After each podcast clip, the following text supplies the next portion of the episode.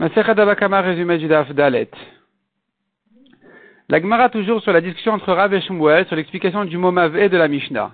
On a vu dans la Mishnah, il y a quatre avot nezikin, quatre types de dommages qui sont le shor, le bor, le mavé et le hever. Donc le taureau, le puits, le mavé et le feu. Qui c'est ce mavé Selon Rav, le mavé, ça veut dire l'homme qui est endommagé. Il ramène des psukim. Selon Shmuel, le mavé, c'est la dent qui est endommagée. Alors la Mishnah a dit on ne peut pas prendre le taureau du mavé ni le mavé du taureau. Et donc Agmar explique en fait c'est quoi le taureau finalement selon Shmuel qui dit que Mavé c'est la dent. Alors le taureau c'est quoi? C'est pas la dent, qu'est-ce que c'est? Ça pourrait être la corne. La Gemara repousse. La Gemara dit c'est le pied. Régel. La patte qui a marché, qui a endommagé en marchant, en piétinant, ça c'est le taureau. On ne peut pas la prendre de la dent, ni la dent de du, du, taureau, enfin de, de, la marche. Pourquoi?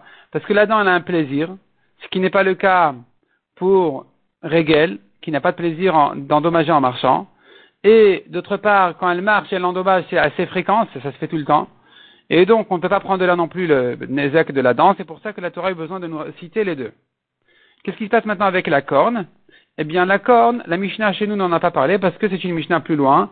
Et la Mishnah n'a pas voulu citer ici le cas de la corne parce qu'il y a des différences dans la corne. Si c'est tam, c'est mouad, est-ce que le taureau était innocent ou il était déjà violent, il, il avait déjà l'habitude d'encorner? Des fois, il paye que la moitié, des fois, il paye la totalité. Donc la Mishnah n'a pas voulu rentrer dans ça. Ça, c'est, ça, c'est la Mishnah selon Shmuel. Selon Rav, la Mishnah s'explique autrement. Selon Rav qui dit que Mavé, c'est l'homme, il faudrait expliquer dans la Mishnah, donc on ne peut pas prendre l'homme du taureau ni le taureau de l'homme. Pourquoi?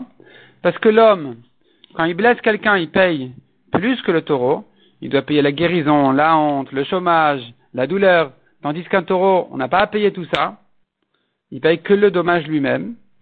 Et d'autre part, le taureau a une khumra qu'il n'y a pas chez l'homme, c'est que le taureau, quand il a tué un homme, s'il il est moide, il est violent, il a l'habitude d'encorner, eh bien, il faudra payer le prix du mort à ses héritiers, ce qu'on appelle kofer.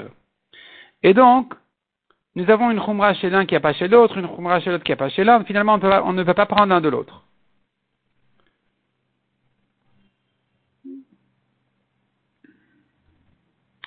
La Gemara ramène la conclusion de la Mishnah qui a dit le point commun entre eux, qu'ils ont l'habitude d'endommager. Donc si tu me parles maintenant, si tu me dis qu'il s'agit du taureau, eh bien, il faudra dire un taureau qui est qui a l'habitude d'encorner, effectivement. Donc, euh, c'est dire comme ça. Dans la Mishnah, on a vu le taureau et l'homme. En quoi le taureau, il a l'habitude d'endommager, puisqu'il est moide, il s'agit qu'il a déjà encorné plusieurs fois, donc effectivement, c'est son habitude, c'est normal pour lui d'endommager. Et l'homme, de quoi il s'agit? Un homme qui dort, un homme qui dort, il fait pas attention à ce qu'il fait, eh bien, c'est normal, c'est habituel qui risque d'endommager. C'est-à-dire en dormant, il va ouvrir ses pieds, fermer ses pieds, et donc euh, il risque de, il risque en pliant ses pieds, en ouvrant ses pieds, de, casser des, ustensiles à côté de lui. Et donc voilà un point commun entre eux. Deuxièmement, il doit surveiller, il doit surveiller ses animaux, il doit surveiller son corps, et il est responsable du dégât, il doit le dédommager. La Gemara demande pourquoi on ne dirait pas que Mavé c'est l'eau, un homme qui aurait versé de l'eau dans un réchute arabim, ou bien peut-être ça serait le feu. La Gemara repousse ces deux questions. Finalement, on a maintenu ce qu'on a dit, que Mavé c'est soit l'homme, soit la dent de la bête qui a mangé. La Gemara ensuite ramène deux braïtot, une de Ravoshaya, une de Rabichia. Alors que dans la mission on a vu quatre avot nezikin, Ravoshaya en ramène treize, et Rabichia vingt-quatre. Ravoshaya en ajoute encore neuf, de plus que la Mishnah.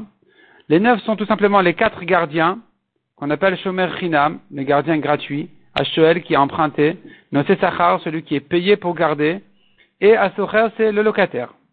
Et nous avons encore cinq autres, qui sont les cinq choses qu'il faut dédommager quand un homme a blessé son ami, c'est-à-dire, il doit lui payer le dommage, la douleur, la guérison, le chômage et, et la honte. Voilà, donc plus les quatre de la Mishnah, ça en fait treize. Et la Gemara explique pourquoi notre Mishnah n'a pas cité ces cas-là, pourquoi Ravoshia les a huit cités, de là, la Gemara arrive à Rabbi qui en ramène 24, qui sont au-delà des 13 de Rabbi Oshaya, encore 11 de plus.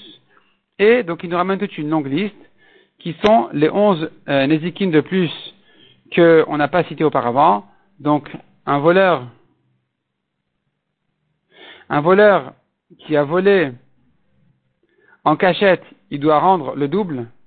S'il a égorgé ou vendu, il doit payer quatre ou cinq fois plus.